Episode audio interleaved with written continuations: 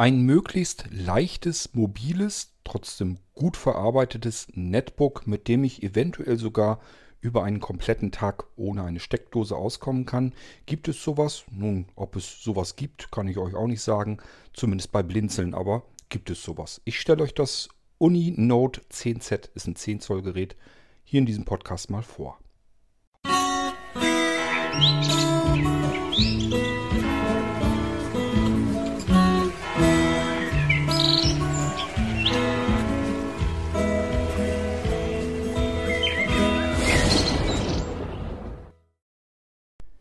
Immer wenn ich drüber nachdenke, wie hat man eigentlich vor noch kurzer Zeit ganz normal gearbeitet? Was war der Standard? Ich bekomme das natürlich ihr haarfein mit, ähm, was die Leute ähm, haben möchten und äh, was sie sich kaufen. Ich muss es ja schließlich einrichten. Und wenn ich dann so überlege, wann war das eigentlich noch? Wann war zum Beispiel der Netbook-Boom und wie kam es dazu?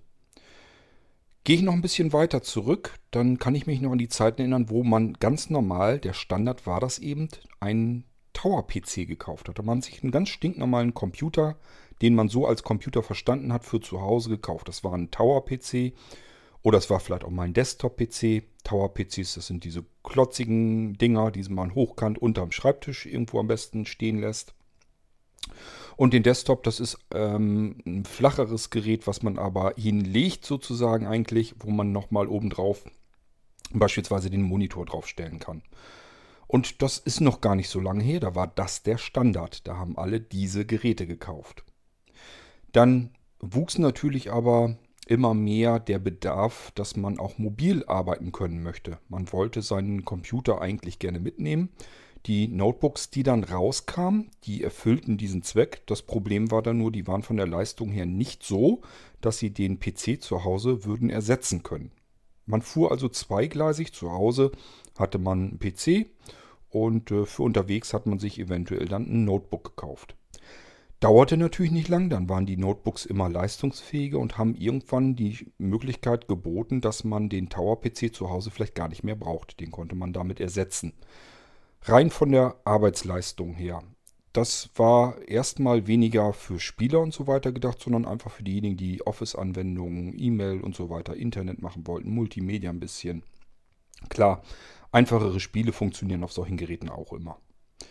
Ähm, ja, für die meisten Menschen haben diese Notebooks also gereicht und sie boten einen weiteren Vorteil gegenüber dem normalen PC, dem Tower-PC, nämlich sie waren platzsparend. Ich musste mir nicht eine Computerecke irgendwo schaffen, sondern ich konnte einfach mein Notebook irgendwo herauskramen, konnte am Computer normal arbeiten und wenn ich fertig war, habe ich das Ding zusammengeklappt und irgendwo wieder hingelegt, wo es keinen Platz wegnahm und vor allen Dingen, wo ich deswegen jetzt keine, keine räumliche Ecke in meiner Wohnung suchen muss oder irgendwie überhaupt einrichten muss. Also früher war es ja so, dass jeder so seine Computerecke irgendwo hatte.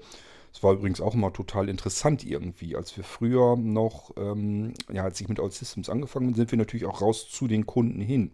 Auch zu Privatkunden. Und ähm, das war manchmal schon wirklich interessant. Die einen hatten sich so ein kleines Loch irgendwo in der Besenkammer wirklich fertig gemacht. Da ging wirklich die Treppe so noch drüber. Und äh, bei anderen war eben die Computerecke im Schlafzimmer. Dann saß man plötzlich bei Privatleuten irgendwo bei denen im Schlafzimmer. Äh, war schon interessant mit anzusehen, wo die sich ihre Computerecken eingerichtet haben. Das alles mag man natürlich nicht. Diese Computerecke will eigentlich keiner haben. Also war es auch ganz klar, dass diese Notebooks immer mehr werden. Und wer sich heutzutage einen leistungsfähigen Arbeitsplatzrechner kauft, der kauft sich eigentlich immer ein Notebook. Ich habe euch aber hier an dieser Stelle im Irgendwas aber auch schon mal erklärt, dass das gar nicht immer die beste Wahl ist. Ich habe auch schon wirklich Schicksalsschläge mitbekommen. Äh, das, woran ich mich am meisten erinnern kann, das habe ich euch auch schon mindestens ein oder zweimal hier erwähnt, ist das äh, arme Mädel, was sich ihr ganzes Konfirmationsgeld zusammengenommen hat, zusammengespart hat und hat sich davon ein gebrauchtes Notebook gekauft, irgendwo bei eBay oder so. Und äh, ich kannte die Eltern und die haben gesagt, das Notebook geht nicht mehr, kannst du es mal angucken. Und da musste man wirklich sagen, ja, das ist wirklich im Arsch. Das, da lohnt sich die Reparatur nicht mehr, das könnt ihr vergessen. Das ist ein Gerät für die Tonne und dadurch, dass es gebraucht gekauft haben, ich weiß nicht, das hat irgendwie ein paar Monate bloß gehalten, zwei, drei Monate oder so war sozusagen das ganze Geld, das ganze Konfirmationsgeld futsch von dem Mädchen und sie stand wieder ohne Computer da. Ähm, ich meine, dass ich ihr damals irgendwie noch einen gebrauchten äh, Desktop-PC noch besorgt habe, damit sie überhaupt einen Computer wieder bekam. Aber es ist dann schon wirklich äh, traurig mit anzusehen. Und das ist auch ein Hauptproblem von Notebooks.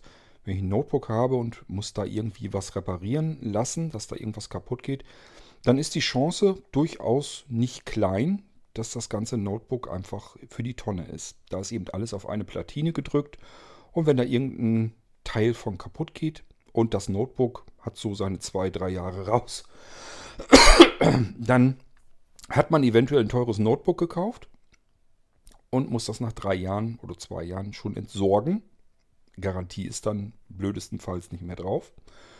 Und ähm, es lohnt sich einfach nicht mehr zu reparieren. Die Reparatur wäre so teuer, dass man sich locker bequem schon wieder ein neues Notebook kaufen könnte.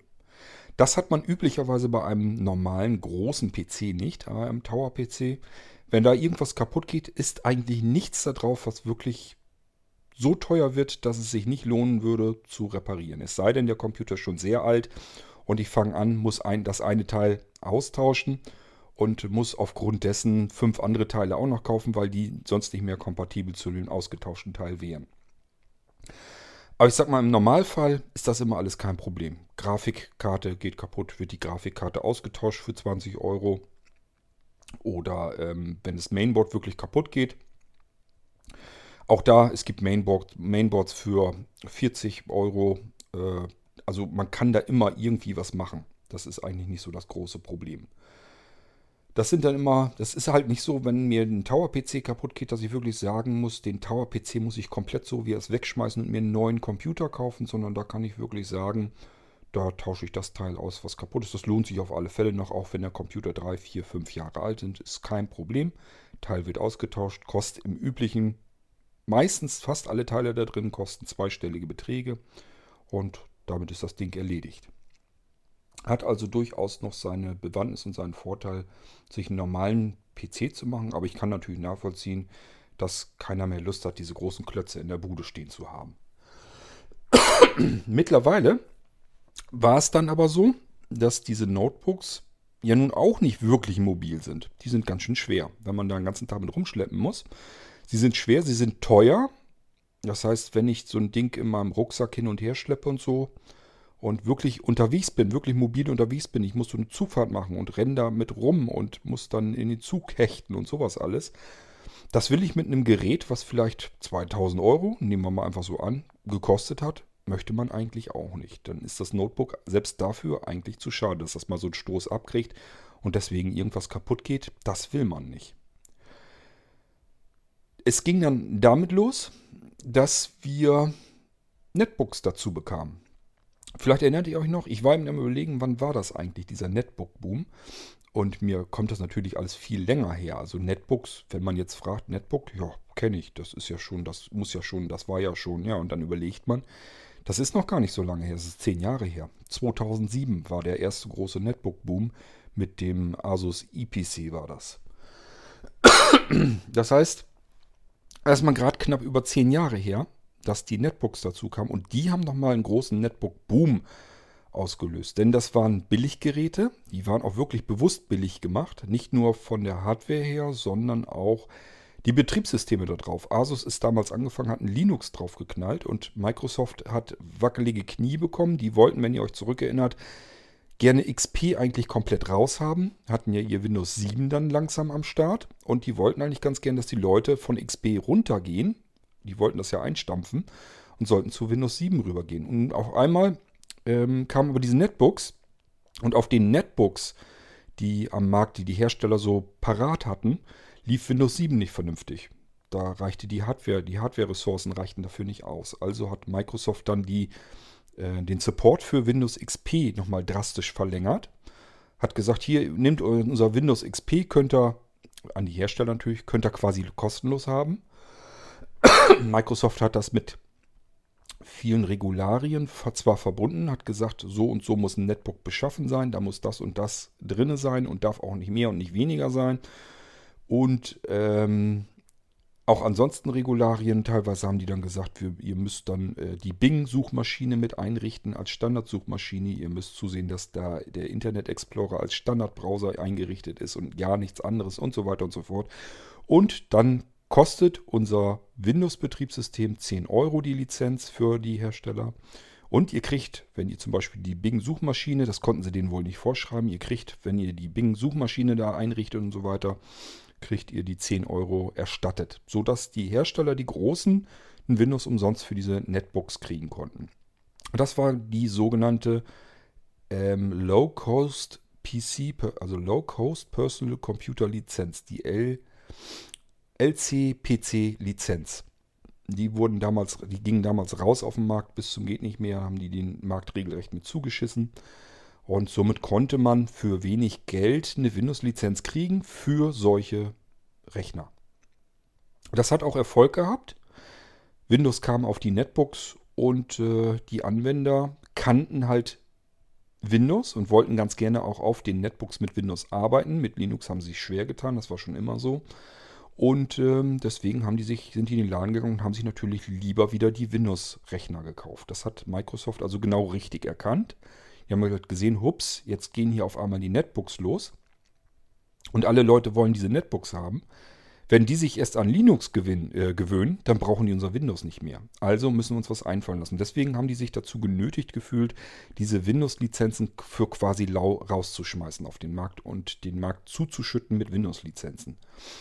Das hat genau richtig funktioniert, denn sonst würde Microsoft heute wahrscheinlich ein bisschen anders dastehen. Denn wenn die Leute erst alle sich erstmal so einen Rechner für 200, 300 Euro, äh, Euro gekauft hätten und hätten dann gesehen, auch mit Linux, ja, meine Güte, ist jetzt ein bisschen anders, aber kann man sich auch mit ähm, dran gewöhnen, dann wäre es tatsächlich möglich gewesen, dass sie sagen, wenn ich mit meinem Netbook jetzt ohnehin arbeiten muss, mit einem Linux-Betriebssystem, ja, meine Güte, warum soll ich dann auf meinem normalen großen Arbeitsrechner nicht auch mit Linux arbeiten? Dann lasse ich diese ganze Geschichte mit Windows eben sausen.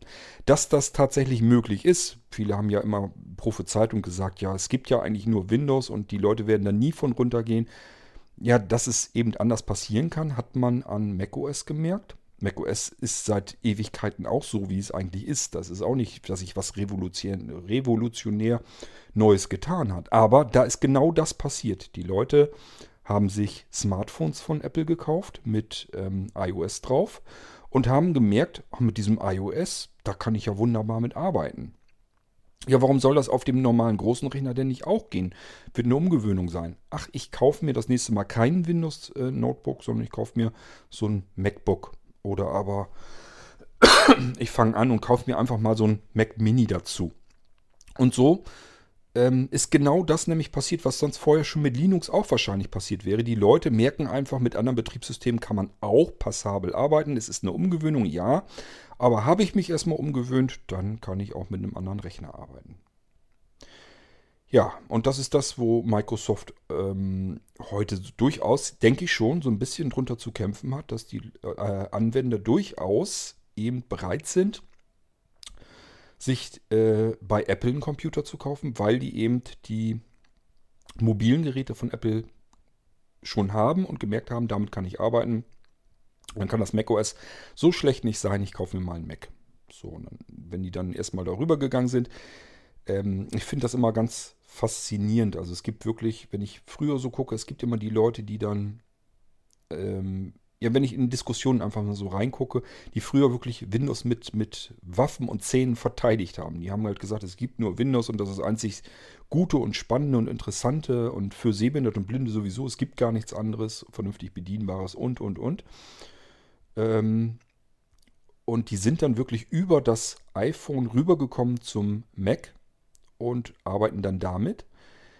Witzig ist dann mit anzusehen, dass für diese Menschen dann plötzlich Windows komplett weg ist. Also für die ist dann halt macOS alles und Windows taucht dann plötzlich nichts mehr.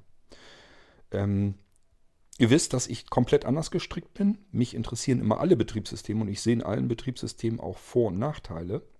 Und es gibt auch eben Betriebssysteme, da kann ich persönlich eben mehr mit anfangen als mit anderen, aber es wäre nie so, dass ich sagen würde, dieses Betriebssystem ist das allein glücklich machende und alles anderes äh, Mist. Und das beobachte ich bei ganz vielen Menschen, die kennen und können bloß mit einem Betriebssystem zurzeit ähm, arbeiten. Und alles andere interessiert sie dann einfach in dem Moment nicht mehr.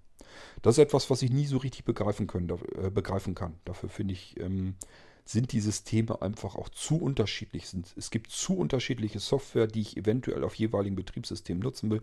Für mich ist immer sehr wichtig, dass ich ähm, auf verschiedensten Plattformen unterwegs sein kann und auch auf, auf verschiedensten, verschiedensten Plattformen arbeiten kann.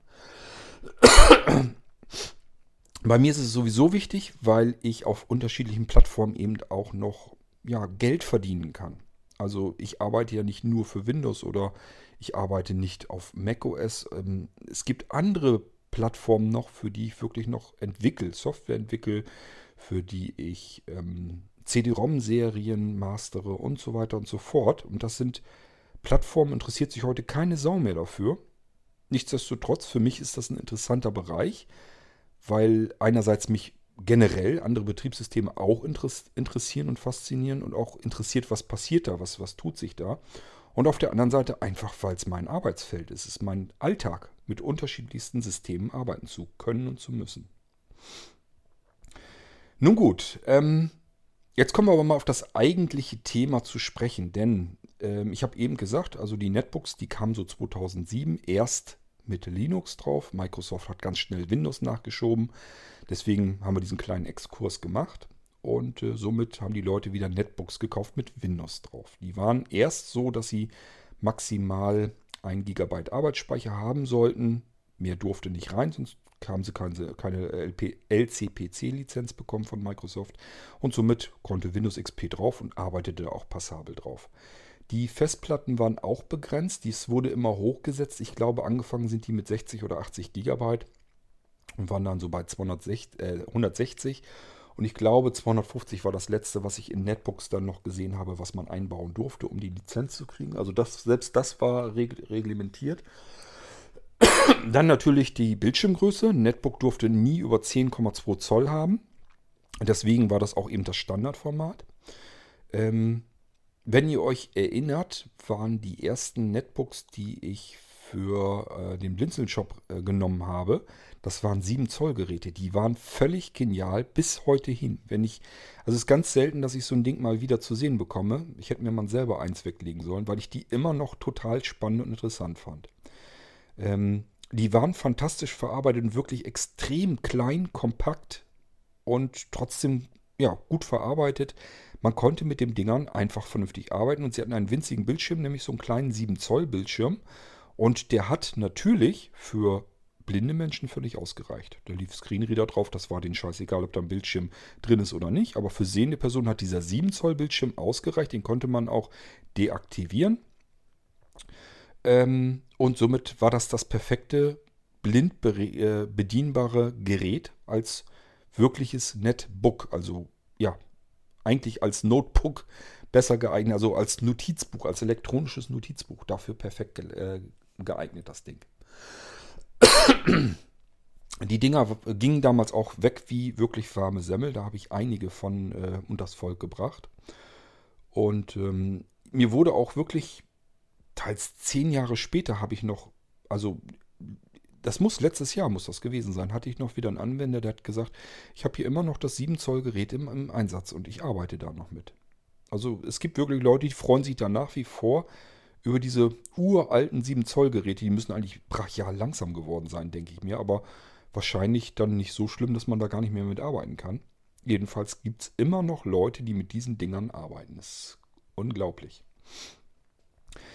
Ja, und ähm, Netbooks sind aber, die haben ihren Boom gehabt bis ungefähr 2011, 2012. Da ebbte das so langsam aber sicher ab. Die Leute wollten keine Netbooks mehr kaufen. Der Markt war gesättigt.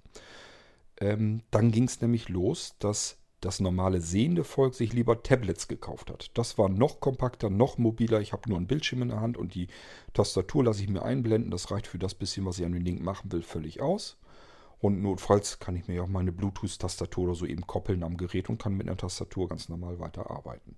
Also viele sind dann dazu übergegangen, haben sich gesagt, so ein blödes Netbook, das brauche ich nicht, da kaufe ich mir lieber ein Tablet.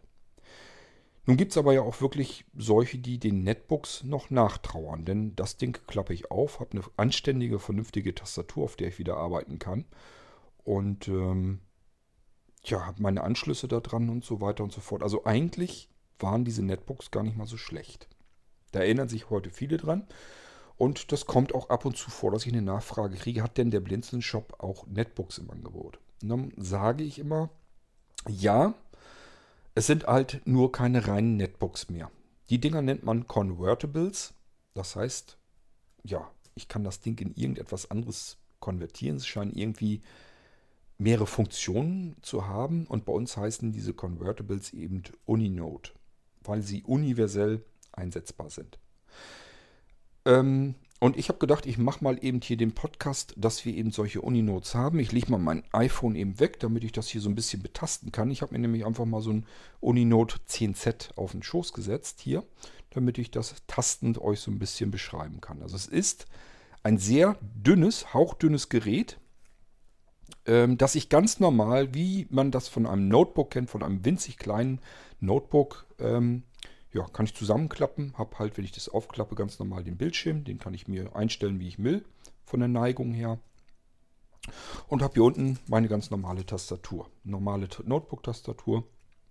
Ich habe ein Touchfeld, wo ich den äh, Mausfall notfalls drin steuern kann. Ich kann, wenn ich auf dem Touchfeld in die linke untere Ecke drücke, ja, oben geht es auch. Also wenn ich links auf das Touchfeld drücke, dann löse ich den Mausklick links aus und mit rechts kann ich rechts klicken. Das funktioniert also auch alles. Das Touchfeld ist also gleichzeitig, sind, ist das, sind das die Tasten für, äh, für, die Maus, ähm, für die Maustasten.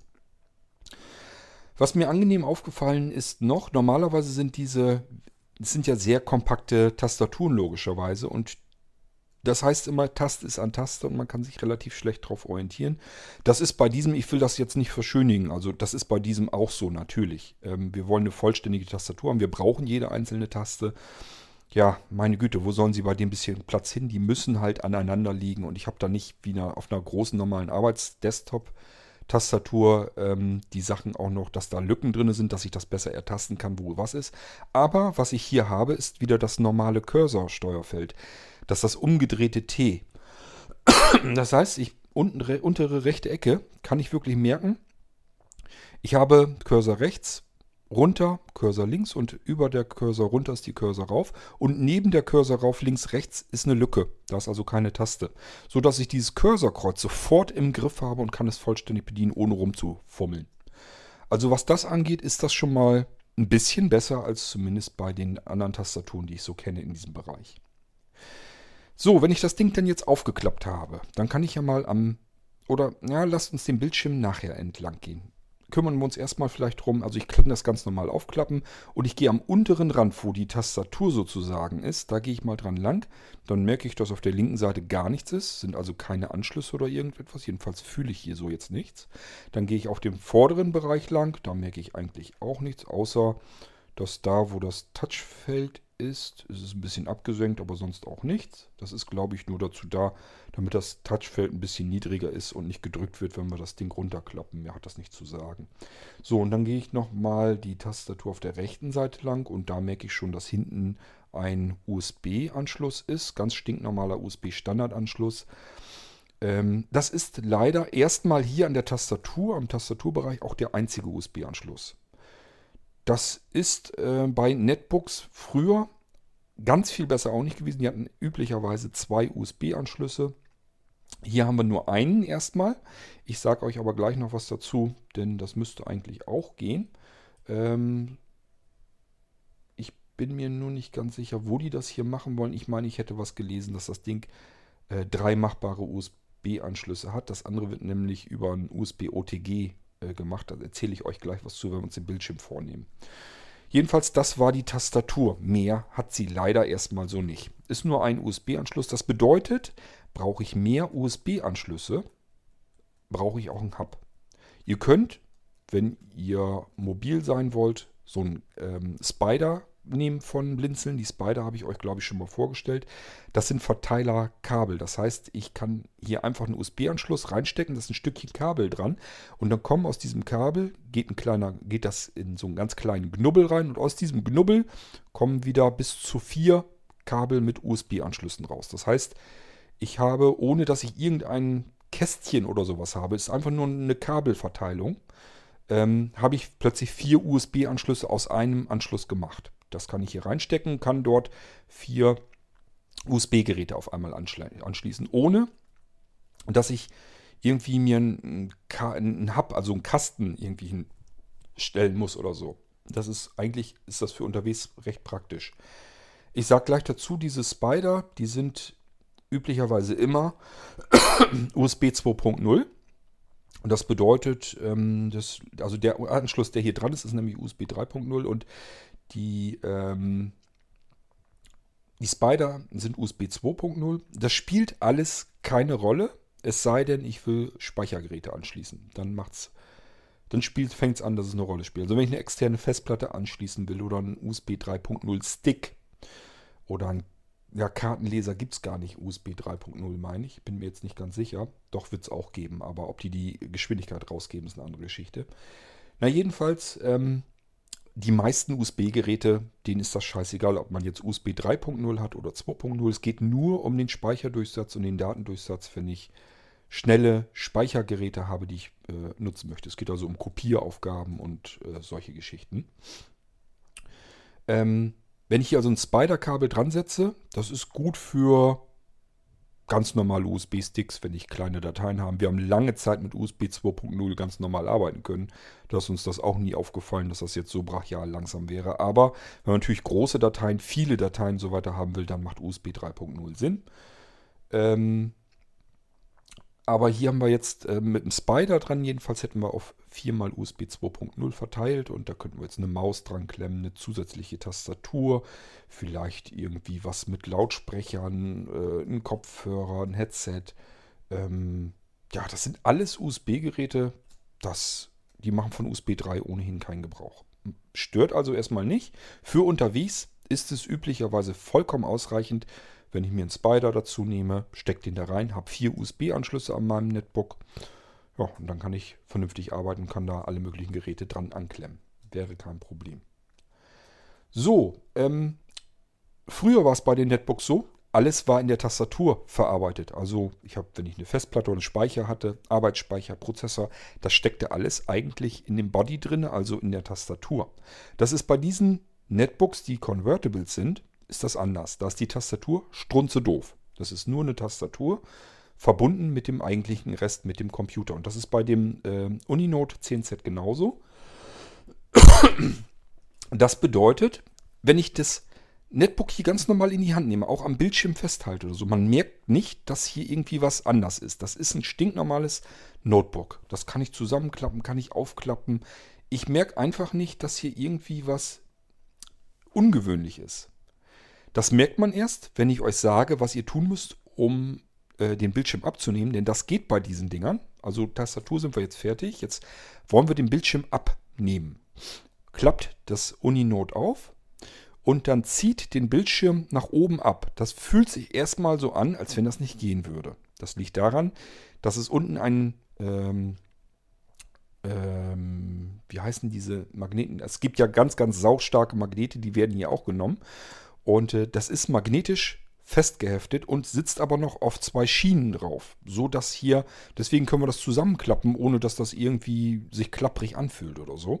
Und dass es festgehalten wird an der Tastatur auf den Schienen gelagert, ähm, liegt daran, weil es magnetisch unten festhaftet. Und zwar stellt euch nicht so diese typischen Magneten, die man von früher her so kennt, sondern das sind ähm, ähm, diese ganz starken Magneten, die äh, halten das wirklich. Man kann das ganze Notebook bequem oben am Bildschirm festhalten. Man kann da auch dran rütteln. Die Tastatur fällt nicht ab, braucht da keine Angst zu haben. So, jetzt habe ich euch aber gesagt, ein bisschen dran ziehen, dann werdet ihr merken, das geht. Und das machen wir jetzt mal. Ich ziehe den Bildschirm einfach nach oben hin von der Tastatur ab. Und zack, habe ich ihn in der Hand. Wenn ich auf der Tastatur jetzt mal, da wo der vorher der Bildschirm dran festgehaftet ist, wenn ich da mal mit Finger lang gehe, dann merke ich, das ist so eine Rille, da sitzt das dann richtig fest drinne und da sind noch zwei Halterungen drin. In der Mitte sind die Kontakte und links und rechts daneben sind so zwei Stahlschienen, so Metallschienen. Und äh, da wird der Bildschirm wirklich drauf gesteckt. Das ist der Grund, warum das so schön stabil trotzdem sich wie ein Netbook, wie ein normales Notebook anfühlt und warum man es auch ganz normal so benutzen kann. In der Tastatur selbst ist wie gesagt nichts drin. Da ist kein Akku drin. Da ist nur der USB-Anschluss, der läuft über die Kontakte damit und die Tastatur mit dem Touchpad und so weiter. Mehr ist die Tastatur nicht. Die könnt ihr weglegen, wenn ihr mögt. Jetzt haben wir aus unserem äh, Blinzeln Uninote, dem Netbook, haben wir jetzt ein Tablet gemacht. Ein Windows 10 Tablet. So, und das halten wir jetzt quer, weil Netbook, dann halten wir den Bildschirm ja quer. Wir können es ja mal längst in die Hand nehmen, so wie man normalerweise so ein, so ein Tablet oftmals äh, in der Hand hat. Und dann merken wir, dass wir an der linken Seite oben an der Ecke, dann haltet ihr das nämlich genauso wie ich das jetzt halte, Tasten haben. Sonst sind hier eigentlich keine Tasten dran, nur oben links in der Ecke. Nochmal ähm, in Erinnerung rufen, was ihr jetzt in der Hand habt, ist nicht nur ein Bildschirm, sondern das ist ein kompletter Computer. Da ist alles drin. Der ist ebenfalls extrem flach. Die sind so flach wie iPads. Also da ist jetzt nichts, dass das irgendwie klobig oder dicker ist. Auch nicht schwer ist, sogar glaube ich leichter als ein äh, iPad. Ich habe gerade erst ein iPad 10 Zoll in der Hand gehabt. Das war, glaube ich, deutlich schwerer als das hier. Das kann man gut in der Hand halten und auch so bedienen.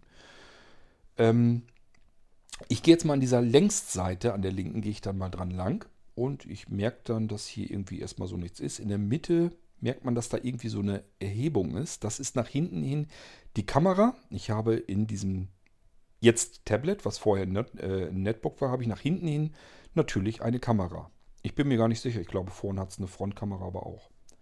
Ähm, mit der Kamera, ja, die sind nicht so tolle in diesen Dingern. Das muss man ehrlicherweise dazu sagen. Man muss auch mal bedenken, ähm, was die Dinger, was sie für einen Preis haben. Also, äh, ja, ich sag mal, wenn man da mal guckt und das vergleicht mit einem iPad, dann merkt man, ein iPad ist deutlich teurer. Ähm, deswegen kann das hier so dolle mit der Kamera auch nicht sein. Und das ist sie sicherlich auch nicht. Ich habe sie gar nicht, ehrlich gesagt, gar nicht ausprobiert. Sie wird so für, zum, zum Beispiel für blinde Leute ist das vielleicht interessant zum Scannen von OCR und sowas. Das reicht sowieso immer alles. Da braucht man keine sagenhafte Kamera. Ähm, ach, OCR, sage ich schon, diese QR-Codes. Also diese typischen Codes, ähm, die man irgendwo auf dem Aufkleber oder so weiter haben kann, die so gedruckt sind, dass man sie mit der beschissensten Kamera noch bequem einlesen kann. Die sind extra für Kameras gemacht, die QR-Codes, und die kann man hiermit zum Beispiel einscannen. Ich habe euch schon erklärt, ähm, hier im Irgendwas habe ich euch schon mal so einen, so einen Drucker vorgestellt, so einen Label-Drucker, der mit dem iPhone und so weiter funktioniert. Kann, kann natürlich hier auch mit diesem Windows-System natürlich auch laufen.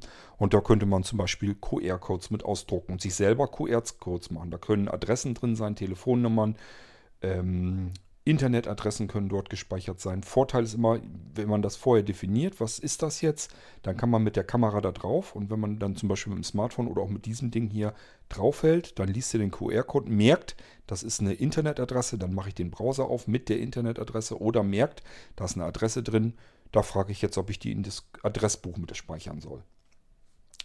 Ist also nicht ganz unpraktisch, diese QR-Codes sind eine ganz nette Sache und man kann sich natürlich auch Lebensmittel und sowas damit bedrucken. Wenn man jetzt äh, blindlings allein im Haushalt ist, möchte ganz gerne wissen, was habe ich denn da jetzt für Dosen und so weiter weggestellt. QR-Code dran klatschen, fertig. Es gibt ja so Geräte wie PenFriend und sowas. Das ist natürlich auch alles hochpraktisch.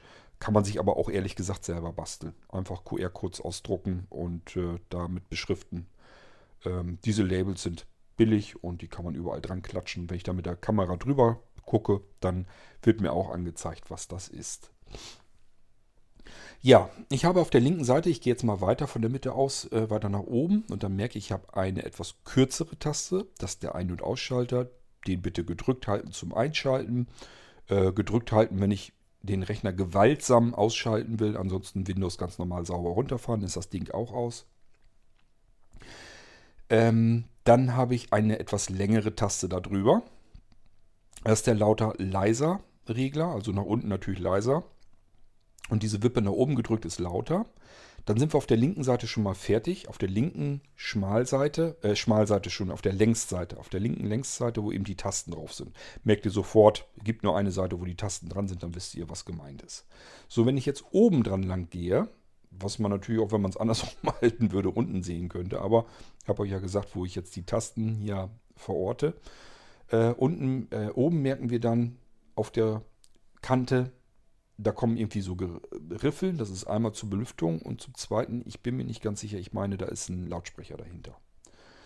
Ähm, dann kommt ein kleinerer Stöpsel, da bin ich mir nicht ganz sicher. Ich meine, dass das nicht der 3,5 Klinkenanschluss ist. Der ist nämlich unten. Ich kann euch nicht genau sagen, das müsst ihr ausprobieren, wo der Klinkenanschluss reinpasst. Ansonsten kann das irgendein Zubehöranschluss oder sowas sein. Ich bin mir echt nicht ganz 100% sicher. Darunter ist dann nochmal irgendwie was.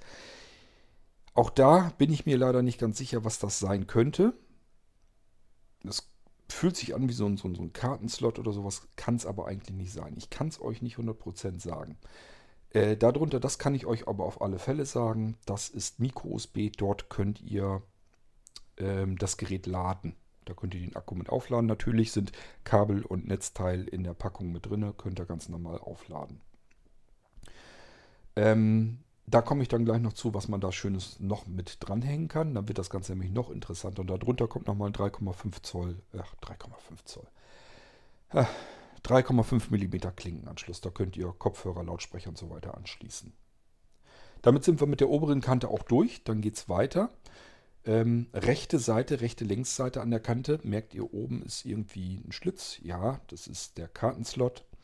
Ähm, der wird üblicherweise, und ich liefere euch das Ding auch so aus, da steckt eine Karte drin, als Laufwerk konfiguriert. Ähm, standardmäßig, sage ich mal, Minimum, was ich da äh, euch reinbaue, ist 8 GB, weil die brauche ich selber, um das Datenlaufwerk zu realisieren. Ähm, immer dazu sagen bei der Bestellung, wenn ihr das Datenlaufwerk größer haben wollt. Wenn ihr jetzt sagt, naja, Karte kriege ich woanders billiger, kann ich mir dann selber da reinstecken. Erstmal, Speicherkarte ist nicht gleich Speicherkarte, gerade wenn man eine Speicherkarte als Laufwerk benutzen will. Das ist hier in diesem Fall der Fall. Es gibt nämlich Speicherkarten und die nehme ich sehr gerne. Ist nicht bei den 8 GB, da kommt es mir ehrlich gesagt auch ein bisschen mehr auf den Preis an. Aber ansonsten, wenn ihr jetzt sagt, ich möchte eine große Speicherkarte, ich möchte ein großes Datenlaufwerk da rein haben, dann werden Speicherkarten genommen, die ähm, Speicherzellen drauf haben, die auch in SSD-Laufwerken vorkommen. Ähm, also das sind andere Speicherkarten. Das sind nicht einfach irgendwelche Ranzdinger. Also das ist auch noch nicht mal SanDisk oder sowas, sondern das sind wirklich Speicherkarten, die vom Controller her und von den Speicherzellen her eher den SSD-Laufwerken ähm, gleichen. Deswegen, wenn ihr das ordentlich haben wollt, vernünftig, Dazu sagen, ja, ist teurer. Die Datenlaufwerke, die hier reinkommen, sind teurer. Ähm, aber erstens, die müssen zertifiziert sein. Das heißt, die Software, die Blinzeln-Software, die auf dem Datenlaufwerk ist, die guckt nach, bin ich auf einem Blinzeln-Datenträger. Also nicht, natürlich längst nicht alle, sind nur einzelne, aber die wichtigsten gucken eben nach, bin ich hier auf einem zertifizierten Blinzeln-Datenträger. Ihr könnt also nicht einfach alles von meinetwegen, ihr kauft das Ding jetzt in der kleinsten Ausstattung von einer 8 GB Karte, äh, holt euch selber irgendeine Speicherkarte und knallt das darüber, kopiert das rüber und habt das dann da wieder einsatzbereit. Das wird so nicht mit allem funktionieren. Es gibt bestimmte Sachen, die gucken nach, bin ich auf einer Speicherkarte, wo der Cord mir gesagt hat, dass diese Speicherkarte als Laufwerk taucht. Wenn ja, dann funktioniert das. Und wenn nein, dann werdet ihr eine entsprechende Fehlermeldung bekommen. Also, möglichst, wenn ihr es ordentlich haben wollt, bitte Bescheid sagen. Ich achte darauf, dass das Speicherkarten sind, die ein bisschen anders ticken. Die funktionieren auch als Laufwerk. die haben eine ganz andere Belastung, als eine normale Speicherkarte das eigentlich einsieht. Wenn ihr euch eine normale Speicherkarte kauft, dann ist die eigentlich dafür vorgesehen, damit das zum Beispiel in der Kamera Fotos draufgehen oder ähm, ja, was weiß ich, im Smartphone vielleicht irgendwelche Dateien draufgehen, aber dass eben nicht ständig ähm, Schreib- und Lesezyklen drauf stattfinden. Kontinuierlich, ständig, müsst ihr euch so vorstellen. Ähm, das ist bei einem Datenlaufwerk natürlich der Fall. Windows ist da ständig drauf am Rumfummeln. Diese Karte muss also ein bisschen mehr abkönnen und da achte ich eben drauf, dass wenn ihr äh, ein Laufwerk bestellt, eine Speicherkarte dafür, dass das alles passt. Deswegen also gleich dazu bestellen am besten, wenn es größer sein soll als 8 GB. Wenn ihr dem da sicher sein wollt, dann dazu sagen bei der Bestellung. So, dann ähm, gehen wir mal weiter. Dann kommt hier wieder so ein Schlitz. Jetzt könnte man sagen, oh, die sind richtig Anschlüsse dran. Nee, das ist nur der Schlitz, wo diese Nase reinpasst, diese Metallschiene ähm, von der Tastatur hergehend. Die Nase, die kommt hier rein und stabilisiert das Ganze. Dann kommen, ja, so wieder so ein bisschen geriffelt was. Das ist kein Lautsprecher, sondern das sind die ähm, Kontakte für die Tastatur. Damit nimmt das, nimmt das ganze Ding ähm, Kontakt mit der Tastatur auf.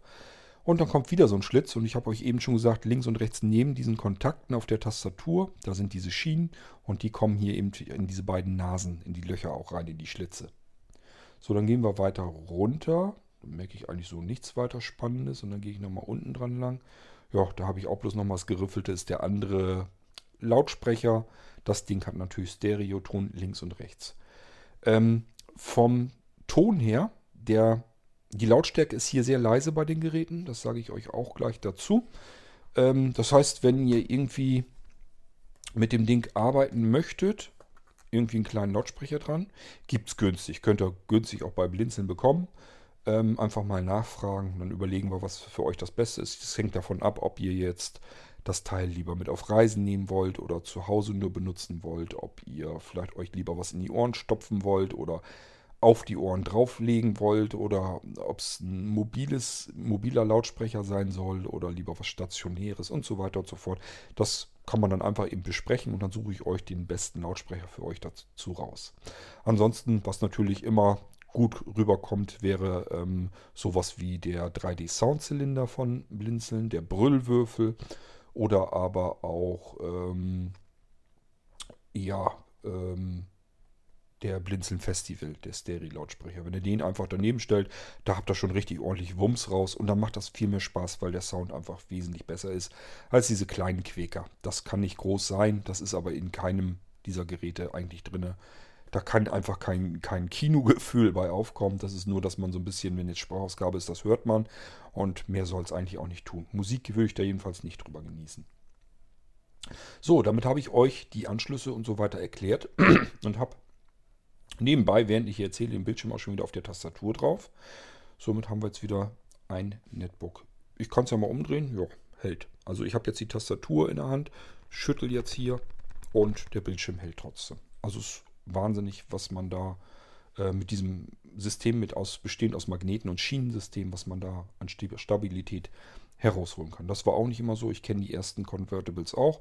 Da waren die ähm, wirklich noch anders das äh, konnte man ein bisschen schütteln und ist der Bildschirm einfach abgefallen. Das will man natürlich nicht haben.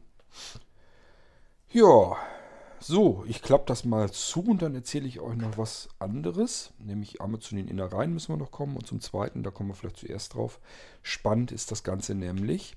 Also man könnte jetzt natürlich sagen, ja, ist ein Netbook, kann ich auseinanderziehen, ist ein Tablet. Tablet ist ganz klar, berührt auf Touch, also äh, reagiert auf, auf Berührung, auf Touch-Bedienung auf dem Bildschirm. Ob die Screenreader mit ähm, Touch-Bedienung jetzt mittlerweile vernünftig klarkommen, habe ich noch nicht wieder ausprobiert. Ich weiß es nicht. Das wissen andere von euch vielleicht sogar eher. Nichtsdestotrotz äh, Tastatur dran und fertig, dann kann man ganz normal auch blind mit dem Ding vernünftig arbeiten. Das Ganze kommt natürlich als Blinzeln-System eingerichtet zu euch. Das heißt, da läuft Screenreader und die typische Blinzeln-Software und so, das ist da alles auch mit drauf.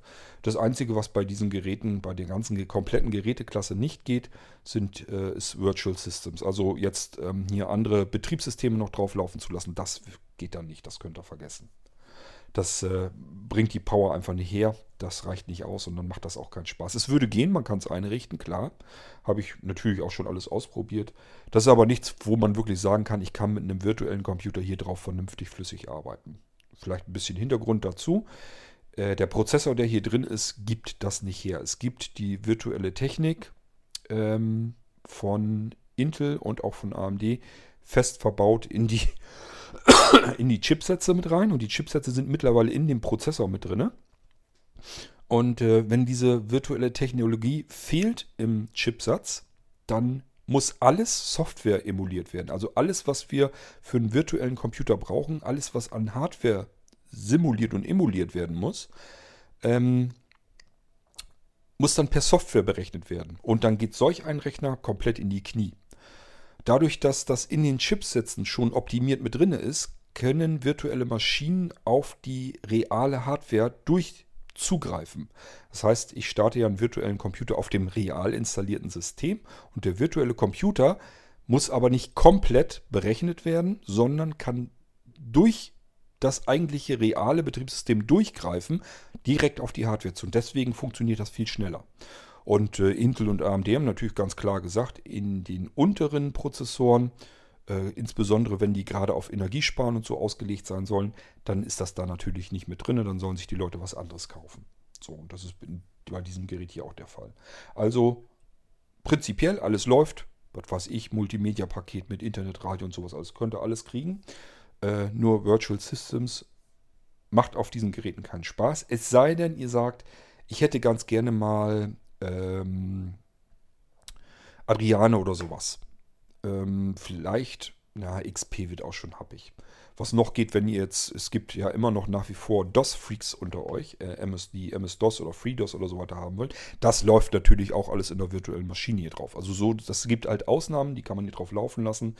Aber sobald das ein bisschen moderner wird, XP läuft gerade noch so, macht auch nicht so richtig Spaß, aber läuft, kann man mitarbeiten. Windows 7 hört es dann äh, komplett auf. Das macht gar keinen Spaß mehr. Also Virtual Systems. Ich würde es eher nicht empfehlen. Und äh, es gibt Ausnahmen. Je nachdem, wenn ihr sagt, ich brauche eigentlich nur so ein bisschen DOS, dann kann ich sagen, ja, dafür kann man das machen. Das läuft da auch noch drauf. So, was spannend noch an dem Ding ist, ich weiß jetzt gar nicht, ich müsste jetzt gucken, wie viel Akkulaufzeit das Ding insgesamt hat. Üblicherweise haben die ja immer so ihre drei Stunden circa. Ich meine, dass dieses Gerät länger konnte. Ähm, sechs oder acht, meine ich mich dran zu erinnern. Äh, spannend wird es dann aber erst, weil ich kann an diesem äh, Gerät, an dem Uninote 10Z, kann ich einen Molino-Akku anklemmen.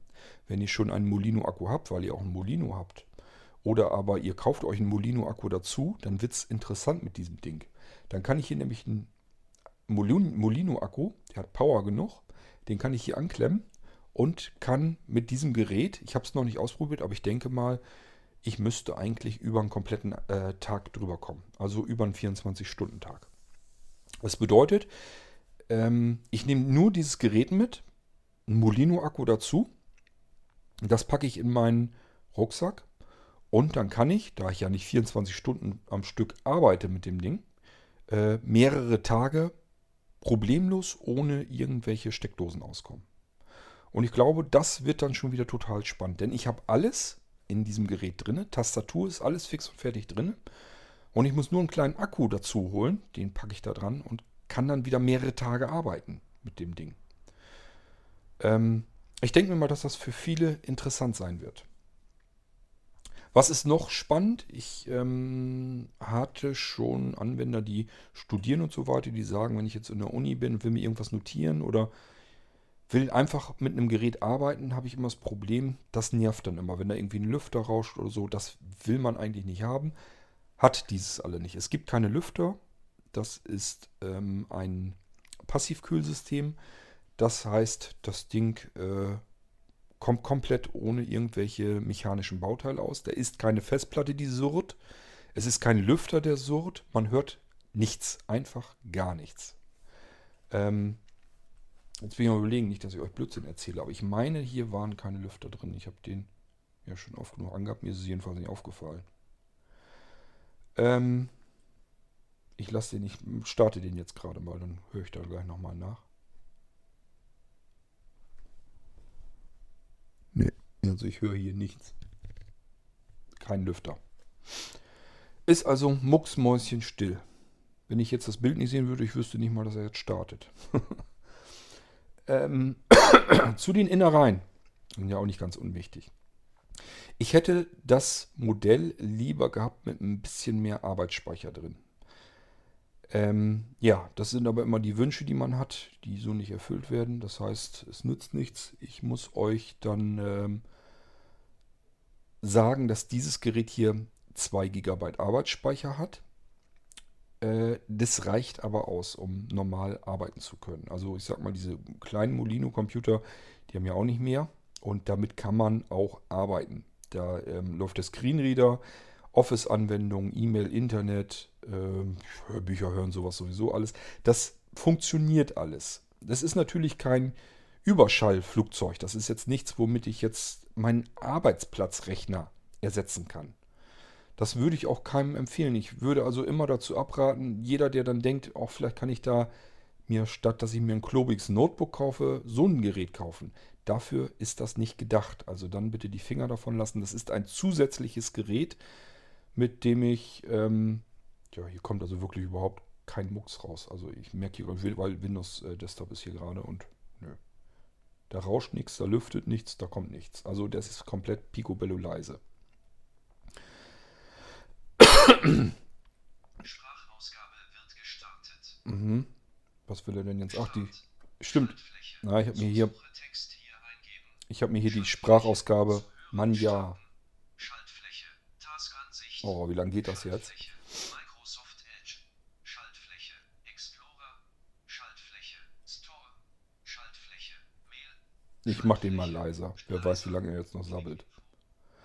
Also, ähm, das ist jetzt die Microsoft-Sprachausgabe. Das Ding ist noch nicht eingerichtet. Nicht, dass ihr denkt, das kommt so mit dieser ätzenden Sprachausgabe zu euch. Das, das läuft ein anständiger Screenreader mit anständigen Stimmen drauf. Auch mehrere, dass ihr auswählen könnt. Das war jetzt eben bloß der Microsoft, den ich mir fertig mache. Natürlich, wenn ich einrichte, ich muss ja auch irgendwie eine Möglichkeit haben, die Dinger einzurichten.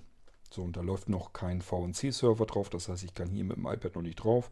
Das mache ich immer so, dass ich mir die Sprachausgabe von Microsoft zuschalte. Ja, ähm, 2 GB Arbeitsspeicher habe ich euch gesagt. Das ist nicht wunderbar weiß wie viel. Es funktioniert aber eben und es reicht auch.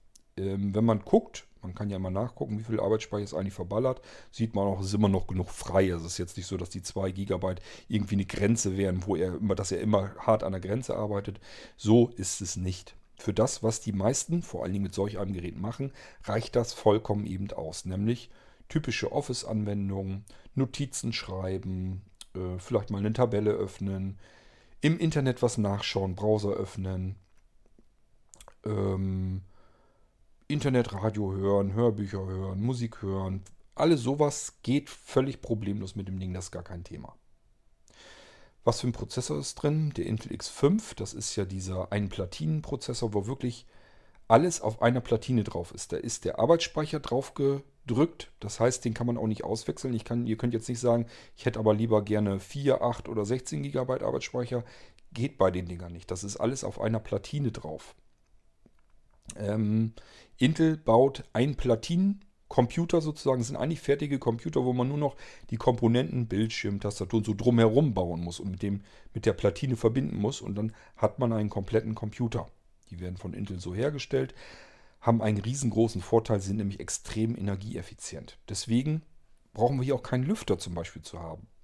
Weil der einfach nicht so heiß wird, dass hier ein Lüfter zusehen muss, dass es die heiße Luft immer äh, herausführt. Hat alles Vor- und Nachteile. Nachteil ist eben, ja, ich habe den Arbeitsspeicher, der drauf gelötet ist, den kann ich nicht vergrößern. Ähm, ich muss also mit den 2 GB klarkommen, aber ich sage ja, funktioniert. Erinnert euch dran, ähm, wir hatten bis vor kurzem noch äh, Netbooks mit einem Gigabyte Arbeitsspeicher und damit haben wir auch arbeiten können. Es geht auch mit 2 Gigabyte. Nur es ist eben nicht so, ähm, ja, es ist halt Minimum. Das, was man braucht, um vernünftig arbeiten zu können, ist hier drin. Mehr ist es dann aber auch nicht. Es ist also, wie gesagt, kein Gerät, was als Überflieger taucht, was ich als normalen Arbeitsplatzrechner nutzen wollen würde. X5 habe ich euch gesagt, der mobile Intel-Prozessor nach der aktuellen Generation natürlich. Ähm, der ist, also der Prozessor ist eigentlich flott genug. Es hat mehrere Kerne sogar drin und der ist auch schnell genug. Damit kann man wirklich, also der lahmt jetzt gar nicht. Ähm, dann haben wir drin äh, 32, 32 GB Flash-Speichers, also so wie bei, wenn ihr eine SSD oder so drin habt, ist also schneller als ähm, eine Festplatte, ich muss da vielleicht auch mal was dazu sagen, das haben die auch alle so gemeinsam, solche Geräte. Die haben immer Flash-Speicher eingebaut. Und das ist nicht so wie der normale SSD-Speicher, der ist ein bisschen langsamer, die, die eingebaut werden. Das sind MMC-Flash-Speicher und die sind ein bisschen langsamer als eine SSD, aber sie sind immer noch schneller als eine normale Festplatte. Handelsübliche Festplatte, sage ich mal. Es gibt ja bei Festplatten auch solche und solche. Und äh, das heißt, der Speicher, der da drin ist, das ist schon okay von der Geschwindigkeit her. 32 GB ist nicht die Welt, aber es ist hier ein Windows 32-Bit Betriebssystem, das heißt es funktioniert. Das Problem mit dem C-Laufwerk hat man dann, wenn ein 64-Bit Betriebssystem installiert ist. Das ist nämlich fetter, fetter als 32-Bit Betriebssysteme. Das heißt, das Windows 10 64-Bit ist viel dicker, viel umfangreicher, nimmt viel mehr Platz auf dem C-Laufwerk ein als äh, Windows 10 in 32-Bit. Hier ist Windows 10 in 32-Bit drauf. Mehr braucht man auch nicht.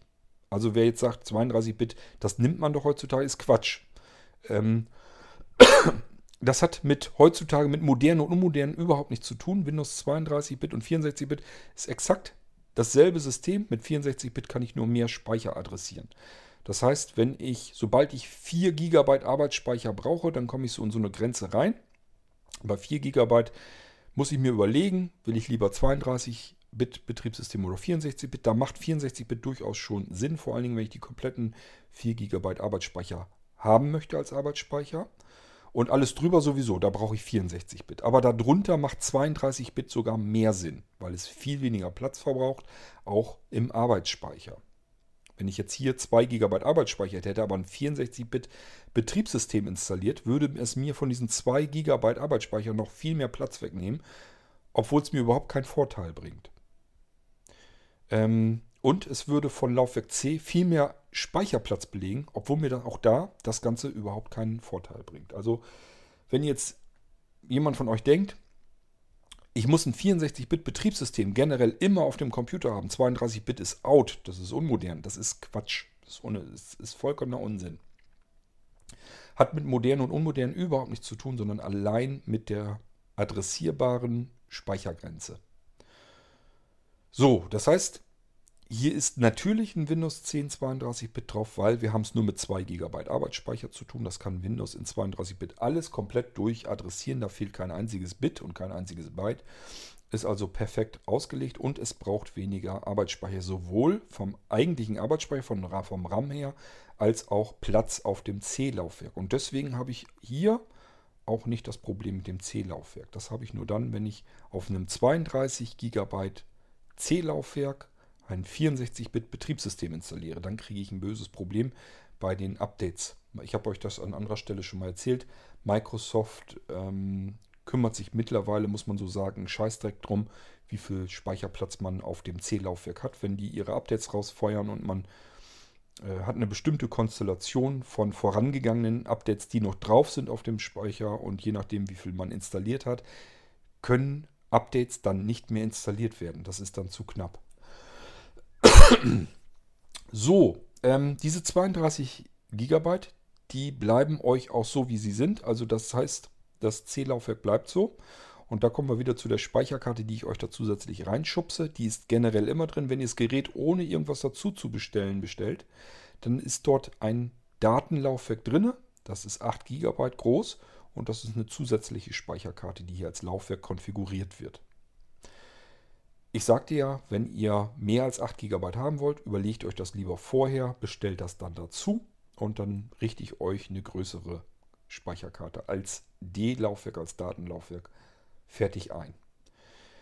Ihr solltet dann auch, wenn ihr Dateien unterbringt, speichert die nicht in die Windows-Bibliothek rein, die, die ist im Allgemeinen auf Laufwerk C, sondern kopiert euch das rüber auf das Datenlaufwerk, dafür ist es da. Ihr findet auf dem Datenlaufwerk bei Blinzeln-Rechnern immer, Datenlaufwerk ist Laufwerk D und dort findet ihr immer einen, ein Verzeichnis, das heißt Dateien und dort findet ihr eine Datei-Verzeichnisstruktur schon fertig. Da könnt ihr das einsortieren, weitere Verzeichnisse und so weiter reinmachen.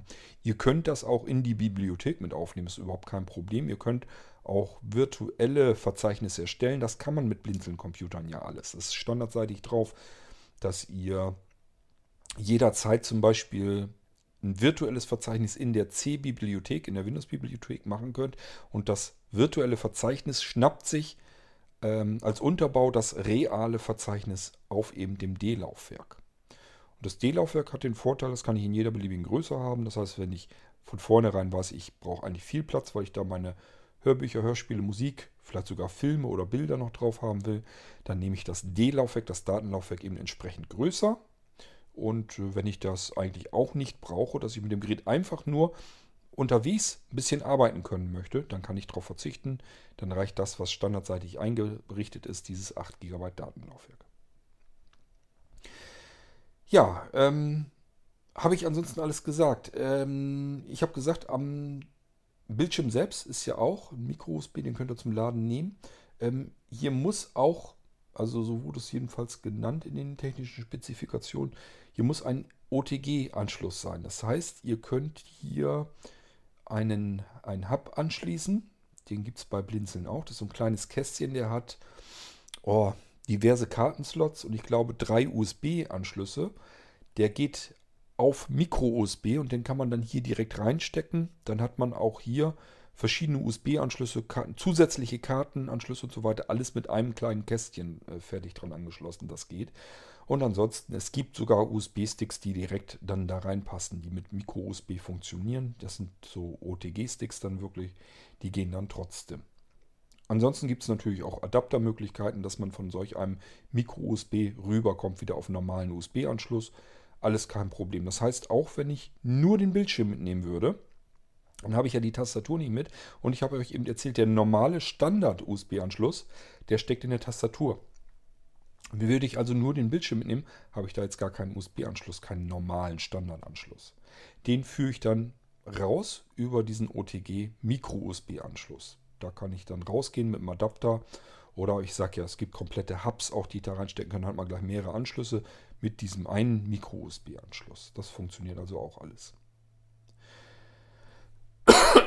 So, ich glaube, ich habe euch alles erzählt. Bildschirmdiagonale ist 10,2 Zoll, das typische Format ähm, für Netbooks.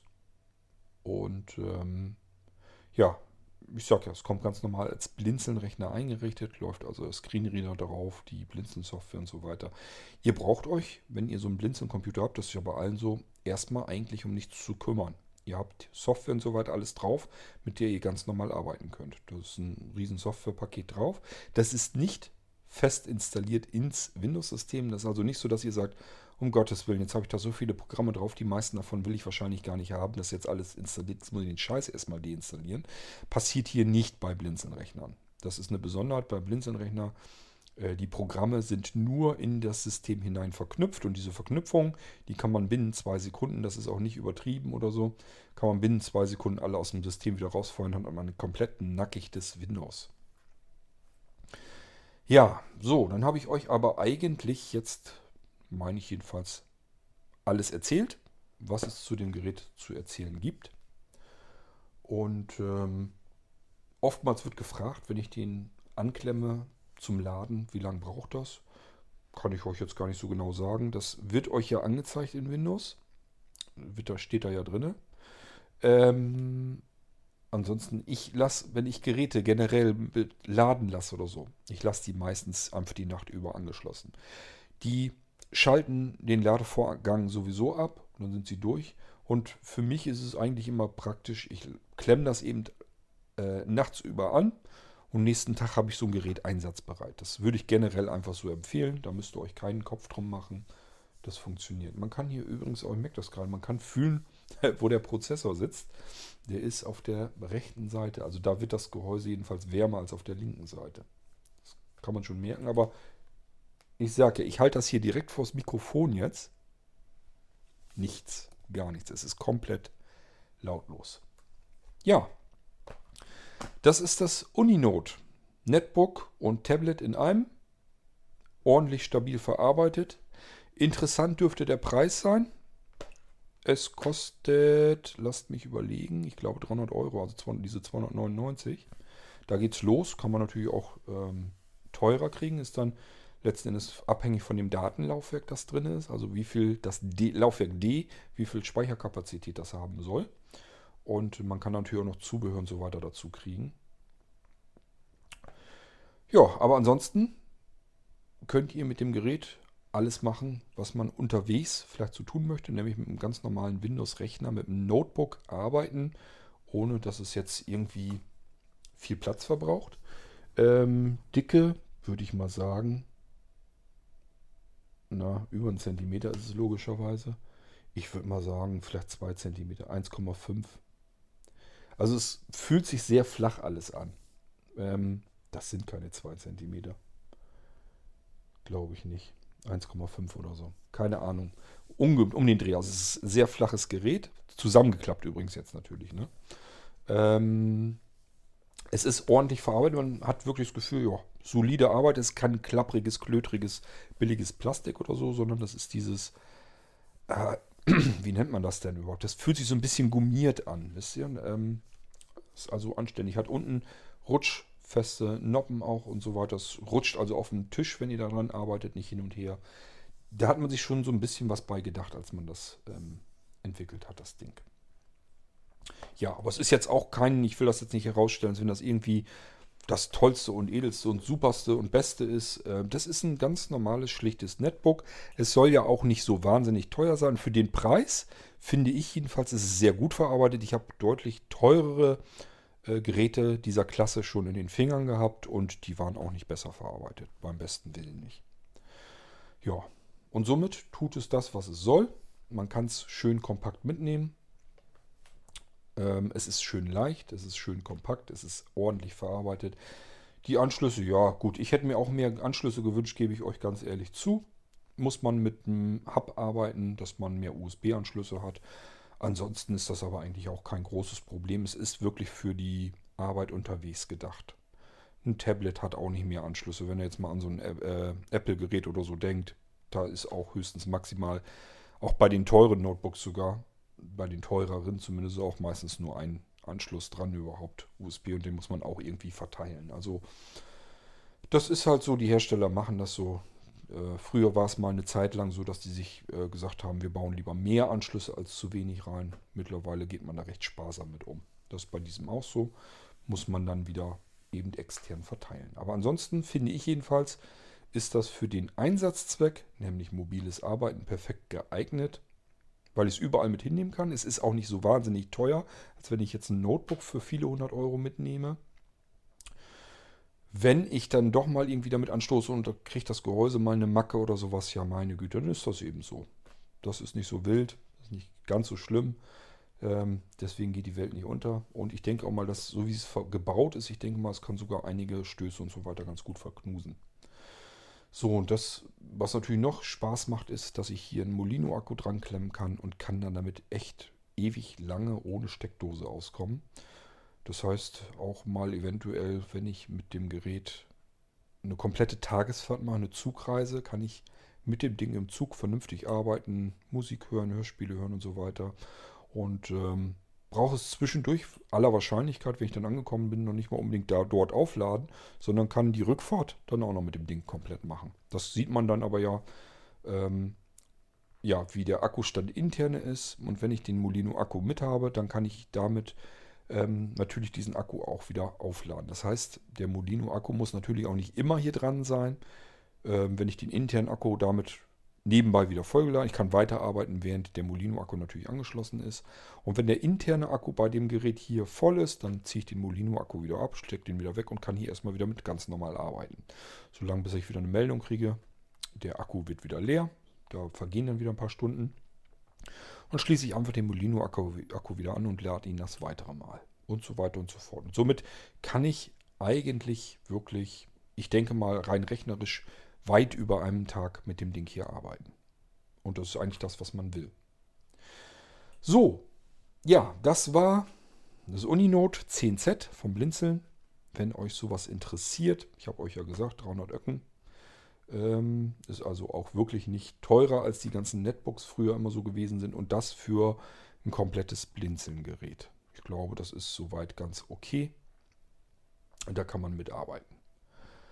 Ähm, ja, ich wünsche euch viel Spaß, wenn ihr so ein Gerät bekommen habt. sind jetzt so die ersten rausgegangen. Und äh, wenn ihr so ein Teil haben wollt, dann ebenfalls viel Spaß damit, wenn ihr das Ding dann habt. Und ähm, ja, wenn ihr noch Fragen habt, meldet euch ruhig. Ihr wisst, ich bin immer froh, wenn ich euch ein paar Fragen beantworten darf. Und würde mal sagen, wir hören uns dann hier im Irgendwasser wieder, wenn ich euch das nächste Blinzeln-Produkt vorstelle. Und äh, bis dahin viel Spaß hier im Irgendwasser weiterhin. Wir hören uns bald wieder. Macht's gut. Tschüss, sagt euer König Kort.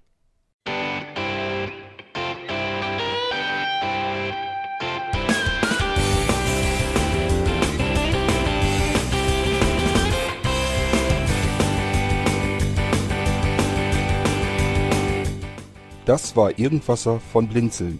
Wenn du uns kontaktieren möchtest, dann kannst du das gerne tun per E-Mail an podcast.blinzeln.org oder über unser Kontaktformular www.blinzeln.org.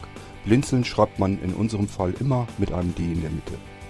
Wenn du möchtest, kannst du uns sehr gerne auch einen Audiobeitrag auf unseren Podcast Anrufbeantworter sprechen. Der hat in Deutschland die Telefonnummer 05165 439 461. Und wenn du uns aus dem Ausland anrufen möchtest, dann ersetze einfach die erste 0 gegen die 0049 für Deutschland. Wir bedanken uns für dein Interesse und freuen uns schon darauf, wenn du auch beim nächsten Mal wieder mit dabei bist.